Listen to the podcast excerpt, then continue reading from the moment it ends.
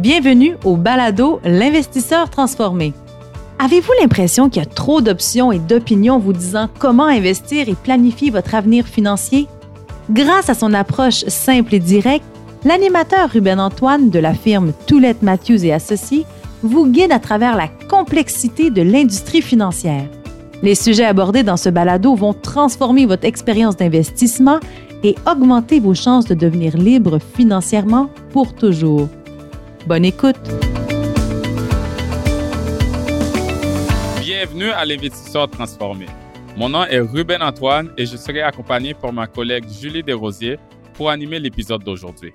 Bonjour Julie, content que tu sois avec moi encore sur le balado. Bonjour Ruben, ça fait plaisir.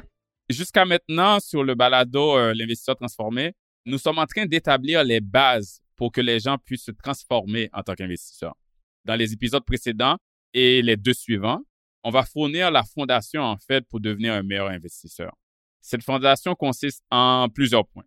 Premièrement, on a déjà couvert le fait qu'il faut ignorer le bruit des médias. Ce qu'on veut dire par là, c'est d'essayer d'ignorer les conseils de votre entourage et toute autre distraction qui peut vous faire dévier de votre plan financier à long terme. On a deuxièmement aussi euh, déjà couvert le fait que c'est vraiment important d'avoir une philosophie d'investissement qui est en fait un plan, une méthode qui apporte clarté, discipline au processus de placement. Et on a couvert aussi le fait qu'il faut vraiment essayer de reconnaître le plus grand ennemi de l'investisseur, en fait, qui est soi-même, nos émotions, qui peuvent nous pousser à prendre de mauvaises décisions dans nos placements. Là, maintenant, dans les deux prochains épisodes, donc celui-là et le suivant, nous allons parler des deux erreurs communes à éviter lorsque nous plaçons notre argent. Dans l'épisode d'aujourd'hui, on va commencer avec l'erreur numéro un, qui est le fait de s'engager dans la poursuite de la performance passée. Avant que l'on commence, Julie, euh, j'aimerais qu'on discute pourquoi on parle d'erreurs à éviter sur le balado, un balado d'investissement. Donc, pourquoi qu'on commence avec ça avant de tout de suite parler de stratégie de placement gagnante que les gens devraient euh, avoir, en fait?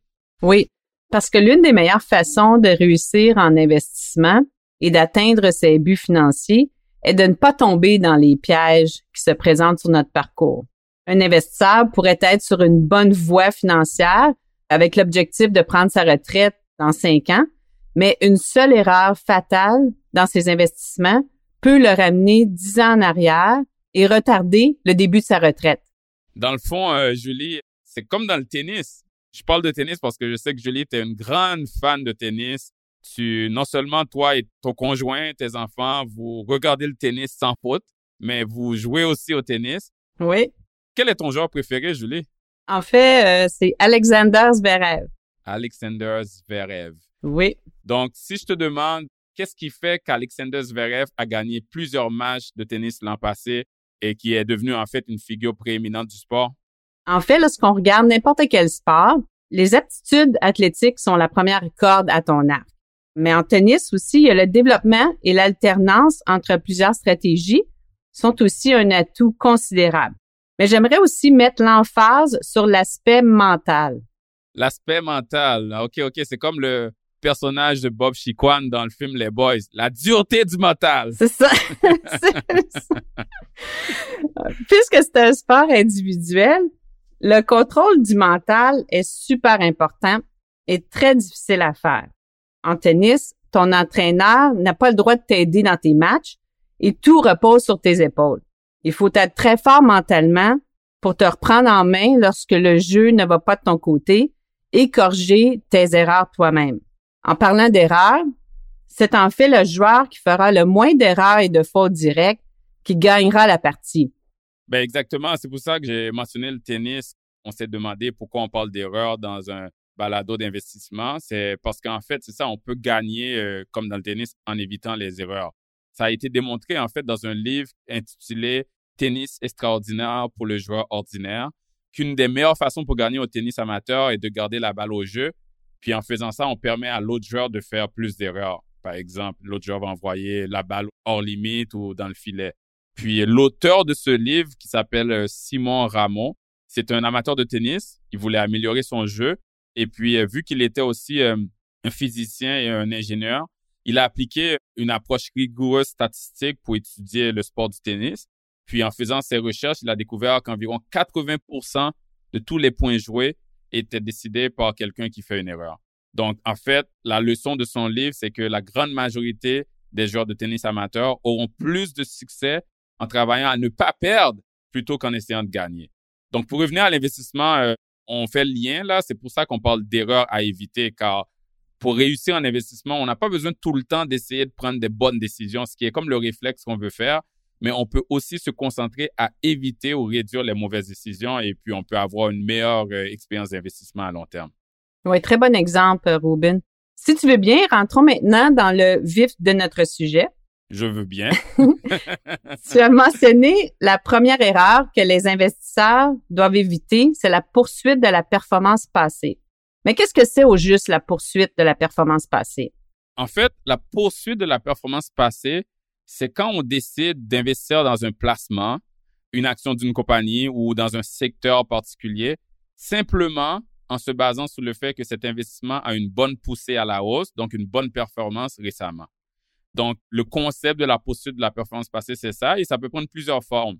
Comme par exemple, si on a des amis qui nous parlent de tout l'argent qu'ils ont fait récemment avec l'action d'une compagnie qui vient d'avoir une vraiment bonne performance. Et là, si on décide de baser sur ça, on décide d'acheter cette action-là juste parce qu'on a peur de manquer le train. Donc ça, c'est une des formes que ça peut prendre, mais ça peut aussi prendre la forme où, dans le cas où notre conseiller nous convainc d'acheter des fonds mutuels ou d'autres types de fonds juste en nous montrant la liste de ceux qui ont une meilleure performance dans les trois à cinq dernières années. OK, mais Ruben, notre audience doit se demander quel est le problème à vouloir investir dans ce qui performe bien? Ben, c'est un bon point parce que je comprends le réflexe. Personne va se dire ils veulent acheter les perdants. sais, on a tendance à vouloir acheter les gagnants. Le problème, c'est que sans le savoir, Julie, euh, on peut se trouver, si c'est cette méthode-là qu'on applique, à acheter une action qui est rendue au sommet comme par exemple une compagnie qui a plafonné dans son ascension, ou euh, on est juste économiquement à la fin d'un cycle économique. Donc, on peut se retrouver, si on ne fait pas d'autres analyses plus poussées et on se base juste sur la performance, à acheter un placement qui est vraiment cher, juste pour le voir retomber après. Et souvent, les émotions embarquent et si on est dans une action qu'on a achetée au sommet et qui est en train de tomber, on peut être pris euh, de panique et quand on est pris de panique, on peut se mettre à vendre. Donc là, on vend à la baisse et on encaisse une perte. Donc, en résumé, les gens cherchent les placements qui ont beaucoup monté récemment. Ils achètent au sommet et sous le poids de la pression ou de leurs émotions, ils vendent dans le creux. Alors que pour réussir en investissement et faire du profit, il faut faire le contraire. Donc, il faut acheter quand le prix est bas et vendre quand le prix est haut. C'est exactement ça. Et un très bon exemple, Julie, c'est quand on regarde certaines compagnies qui étaient, si je peux dire, des compagnies stars, des compagnies les plus performantes sur le marché boursier canadien au cours des dernières années. Tu te rappelles de Nortel, Julie? Oui, ah oui. Exactement. Donc, Nortel, euh, c'était une compagnie technologique. Dans les années 2000, si tu n'avais pas Nortel, puis ton entourage avait Nortel, tout le monde faisait l'argent sauf toi. Nortel avait monté comme une fusée dans les années 2000, mais 12 mois plus tard, il y a eu euh, l'éclatement de la bulle technologique, c'est sûr, mais il y a eu aussi euh, des problèmes dans cette compagnie-là. Donc, 12 mois plus tard, l'action avait chuté de plus 90% 90% là. Si quelqu'un a acheté au sommet, cette personne a quasiment tout perdu. Et l'action a déclaré, la compagnie a déclaré faillite en 2009. Ça, c'est juste un exemple, mais il y a eu plusieurs autres exemples comme ça euh, au Canada. Il y a eu BlackBerry qui avait dépassé la Banque Royale à la fin de 2007 pour devenir la plus grande compagnie sur le marché boursier canadien. Et on le sait qu'ils n'ont pas pu s'adapter avec la venue du iPhone. Et donc, la situation s'est inversée en juin 2008. Et cinq ans plus tard, le titre perdait 95% depuis son sommet. Et puis, plus récemment, euh, il y a eu aussi euh, Valeant, donc la compagnie pharmaceutique Valeant, qui avait aussi dépassé la Banque Royale pour devenir la plus grande compagnie sur le marché boursier canadien en juillet 2015. Et les huit mois qui ont suivi, la compagnie a chuté de façon spectaculaire, Julie, et a perdu 90% de sa valeur. Donc, c'est juste pour donner quelques exemples de compagnies qui peuvent être des stars sur le moment. Et on peut entendre parler des gens qui ont doublé, triplé leur argent en investissant dans ces compagnies-là, mais si on les achète au mauvais moment, on peut se retrouver à perdre quasiment tout son portefeuille. C'est sûr que ces compagnies-là, il y a eu euh, là-dedans, il y a eu euh, des fraudes. Valiant, par exemple, il y a eu des malversations comptables mais c'est pour un peu donner de perspective que il faut faire attention là de juste se baser sur la performance passée pour investir dans une entreprise, c'est très dangereux. Oui, tu as entièrement raison. Donc, explique-nous, Ruben, pourquoi les gens tombent aussi facilement dans le piège de la poursuite de la performance? Je pense, Julie, euh, les exemples que je viens de donner parlent de même. C'est que les gens sont attirés par l'argent facile à court terme. On est tous humains, donc on peut tomber dans la patte du gain quand on veut essayer de s'enrichir trop rapidement, alors qu'on sait qu'avec l'investissement, c'est sur le long terme qu'on fait de l'argent. Mais quand on veut s'enrichir trop facilement, on devient proie, en fait, aux combines douteuses promettant l'enrichissement rapide. Si je reviens aux émotions, euh, comme qu'on a discuté précédemment, il y a une expression que plusieurs personnes connaissent qui s'appelle le FOMO. C'est une expression anglaise, le fear of missing out. Ça, ça veut dire, c'est comme un peu la peur de manquer le bateau. On voit tout le monde autour de nous s'enrichir, sauf nous, puis on sent qu'il faut qu'on saute dessus aussi. À la base, parce que Julie, on est tous humains. En tant qu'humain, on veut toujours faire partie du groupe. Donc, il y a toute cette influence sociale-là de vouloir suivre la foule. En psychologie, il y a un terme pour ça qui s'appelle le comportement moutonnier. Donc, on est comme des moutons qui veulent, euh, on veut suivre le troupeau. Et puis, même si le troupeau se dirige tous vers une falaise, on, suit ça, puis on tombe dans la falaise. C'est un peu à cause de ça que je pense que les gens ont tendance à tomber dans le piège de la poursuite de la performance. OK. Et je comprends comment un investisseur autonome qui gère son portefeuille lui-même peut tomber dans ce piège. Mais je me demandais s'il travaille avec un conseiller, cet investisseur est-il protégé contre la poursuite de la performance? Ben oui et non. Oui, parce que un bon conseiller peut apporter une vision plus rationnelle à l'investisseur.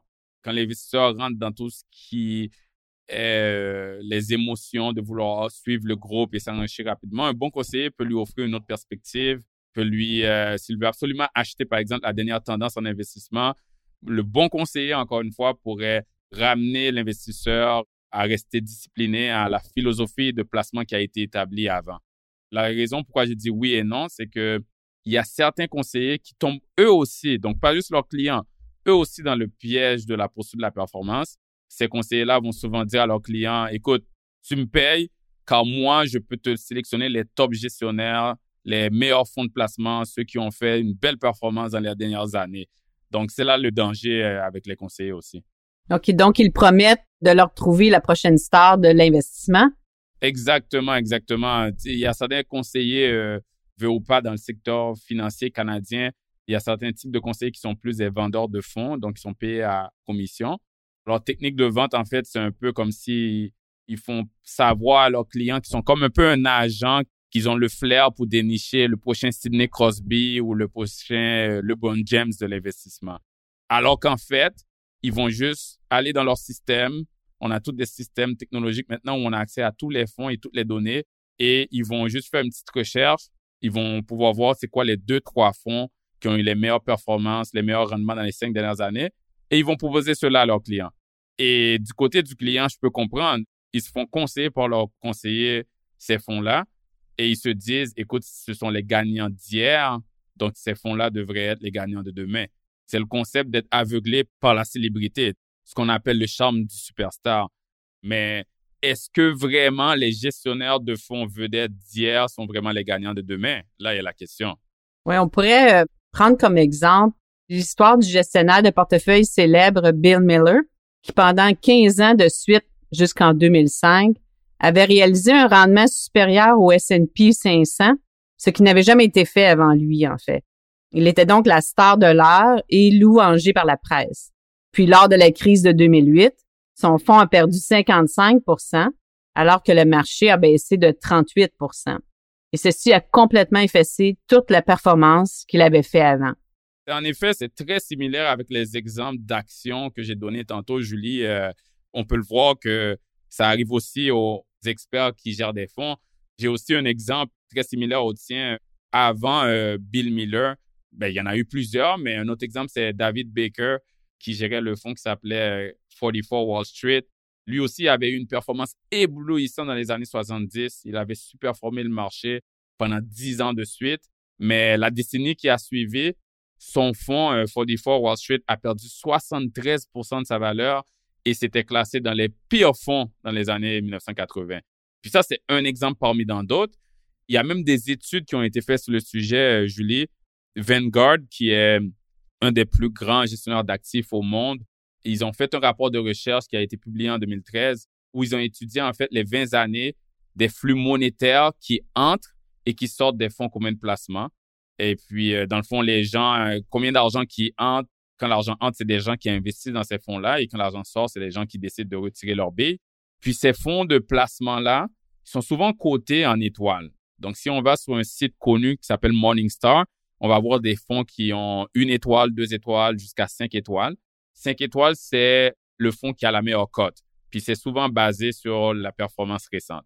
L'étude de Vanguard, Julie, elle révèle que les investisseurs ont tendance à retirer leur argent des fonds qui sont moins bien cotés pour le réinvestir dans les gestionnaires de fonds qui sont les mieux cotés. Donc, ils vont retirer des 1 étoile pour investir dans les 5 étoiles et ils font ça chaque année.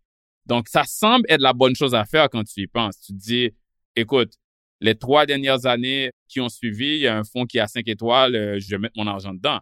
Mais imagine-toi-t-on que ce que l'étude a révélé, c'est que quand ils ont regardé ces fonds-là, puis ont regardé la performance des fonds qui sont 5 étoiles les années qui ont suivi, donc après que les gens ont mis leur argent dedans, ces fonds-là affichaient le rendement le plus bas par rapport au marché. C'est comme si je te disais que les 5 étoiles sont devenus les 1 étoile en termes de performance et vice-versa. Donc, les fonds qui ont été ignorés à cause de leur basse performance sont ceux après qui ont eu le meilleur rendement. C'est vraiment fou, là. Moi, ça me fait capoter cette étude-là. Mais c'est contre-intuitif, en fait. Exact. Oui, on risque, dans le fond, d'avoir des rendements moins élevés à long terme si notre stratégie est de chercher les fonds les plus performants ou mieux cotés, puis y faire sans cesse de changements dans nos portefeuilles, c'est ça qui est dévastateur. Exact. Donc, faites attention euh, la prochaine fois que votre conseiller vous propose des fonds juste en vous montrant la performance passée, surtout s'ils le font sans montrer euh, qu'est-ce qu'il y a en dessous du capot, s'ils le font sans expliquer le pourquoi de cette belle performance et surtout s'il n'y a aucune philosophie d'investissement en place. C'est juste une question de sauter de fonds en fonds à cause qu'il y a une belle performance. Ouais, très bon point. Là, Julie, euh, je pense qu'on a bien exploré l'erreur, en fait. On comprend bien c'est quoi l'erreur de la poursuite de la performance passée et pourquoi il ne faut pas s'engager dans cette pratique. Mais comment on s'en protège?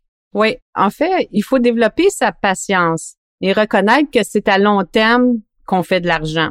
Il faut donc essayer de contrôler ses émotions, de pas tomber dans la pas du gain à court terme, comme on a mentionné euh, précédemment, et ne pas laisser se laisser berner par les promesses d'enregistrement rapide. Comme dans l'expression, quand c'est trop beau pour être vrai, il faut se méfier des belles choses en apparence qui peuvent cacher souvent une vérité peu reluisante. Et je rajouterais, Julie, que si on investit euh, quand même dans un placement qui a une belle performance, il faut s'assurer que cet investissement-là est cohérent avec notre plan préétabli de placement, donc notre philosophie d'investissement. Il faut aussi s'assurer que cet investissement-là ne représente pas une grande partie de notre portefeuille parce que des fois, ce que les gens font, c'est que ils voient une action qui a une belle performance et ils mettent tout leur argent dedans. Donc, tu as utilisé une belle expression, j'en ai utilisé une autre maintenant. La fameuse expression que tout le monde connaît, qu'il faut pas mettre tous ses œufs dans le même panier, c'est vraiment important. On peut investir dans ce qui a une belle performance, mais ça peut être juste une petite partie de notre portefeuille. Puis s'assurer de diversifier, en fait, diversifier nos placements sur plusieurs compagnies, sur plusieurs secteurs industriels, sur plusieurs régions géographiques. Comme ça, si on achète une compagnie qui a une belle performance, mais cette compagnie-là se met à chuter, ben au moins on est moins affecté parce qu'on a un portefeuille qui est très bien réparti et cette compagnie-là représente juste qu'une petite partie de nos placements. Oui. Robin, je pense qu'on a bien couvert le piège de la poursuite de la performance passée et pourquoi il ne faut pas se donner à cette pratique. Donc, s'il ne faut pas se fier au passé, car le passé n'est pas garant du futur, faut-il à la place tourner nos yeux vers l'avenir, essayer de voir les tendances qui s'en viennent pour y investir avant? Très bonne question, Julie. Mais tu sais quoi? On va garder le suspense oh. pour les auditeurs. car, le, car le prochain épisode, en fait, va répondre à ta question. Le sujet du prochain épisode, c'est justement la question peut-on se fier aux prédictions d'experts financiers pour faire ses placements? Parfait, j'ai bien hâte. Merci pour cette belle conversation, Ruben. Merci à toi, euh, Julie, euh, de m'avoir accompagné dans le balado d'aujourd'hui. Euh, j'ai très hâte aussi de te retrouver dans le prochain épisode de L'investisseur transformé. À bientôt. Salut. Vous venez d'écouter L'investisseur transformé, animé par Ruben Antoine. Veuillez visiter le site web tma-invest.com pour vous abonner au balado, demander une copie gratuite du livre L'investisseur transformé et pour en savoir plus sur la façon dont notre firme aide les investisseurs à atteindre leurs objectifs financiers. Merci. Les investissements et stratégies financières doivent être évalués en fonction de vos objectifs personnels. Les auditeurs doivent alors effectuer leurs propres recherches et consulter un conseiller dans le domaine avant de prendre des décisions sur leur placement et finances personnelles avec les informations fournies dans ce balado.